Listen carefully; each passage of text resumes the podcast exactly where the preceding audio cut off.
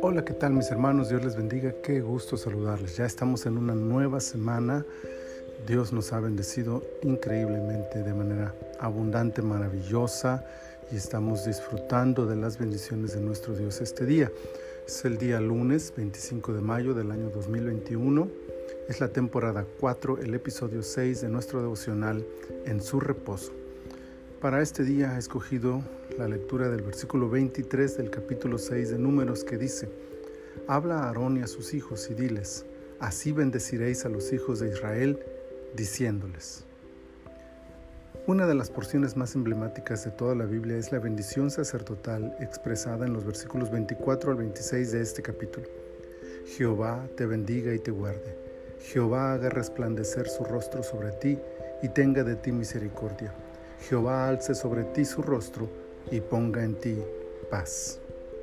Pero más que analizar la bendición, en este momento me gustaría resaltar los hechos desde el versículo que he escogido para la lectura de este día. Dios ordena a Moisés llamar a su hermano Aarón y a sus hijos. Ellos obedecen ese llamado y reciben la bendición que han de entregar al pueblo. No hay forma de dar bendición a alguien si no hay obediencia a Dios. Muchos pueden usar estas bonitas palabras u otras igualmente llenas de belleza literaria, pero la mayor bendición está en el hecho de que provenga de un corazón que se acerca a Dios en obediencia. La bendición es dada a los sacerdotes para que ellos la entreguen al pueblo.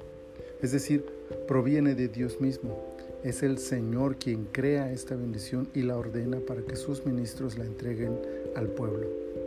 La bendición es un recurso que ha de otorgarse desde la obediencia y sujeción a la autoridad de la palabra de Dios.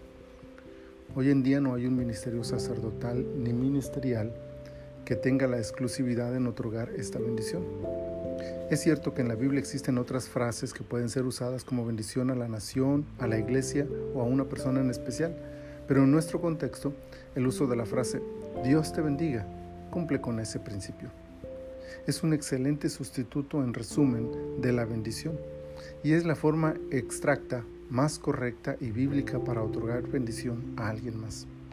Por supuesto, no cualquiera puede usar esta frase con efectividad, aunque hoy en día está de moda incluso fuera del contexto cristiano. Ser obediente a Dios y someterse a su palabra son las claves para que esto no sea solo una expresión banal. Lo mismo aplica para cualquier otra expresión bíblica o de uso común en el estilo de la cultura y de la época. Si no proviene de un corazón obediente a Dios y a su palabra, serán solo buenas pero vacías palabras. Si queremos bendecir a otros, miremos ser dignos hijos de Dios para que nuestras palabras de bendición hacia los demás tengan realmente un efecto sobre sus vidas. Señor, gracias por este mensaje de tu palabra. Gracias por esta oportunidad que nos das de meditarla, de reflexionarla y de valorar este simple hecho de saludarnos entre nosotros y de bendecirnos con esta expresión, Señor. Ayúdanos a que desde la más sencilla de todas las expresiones, como es un Dios te bendiga, hasta las más elocuentes, todas, Señor, surjan de un corazón que te obedece, que te honra, que te adora, que se sujeta a tu palabra, para que entonces esta bendición que otorgamos a otros sea realmente efectiva y poderosa en sus vidas. Señor, muchas gracias. Ponemos en tus manos este día y rogamos que tú nos bendigas en todo lo que hagamos. Por Cristo Jesús. Amén. Amén.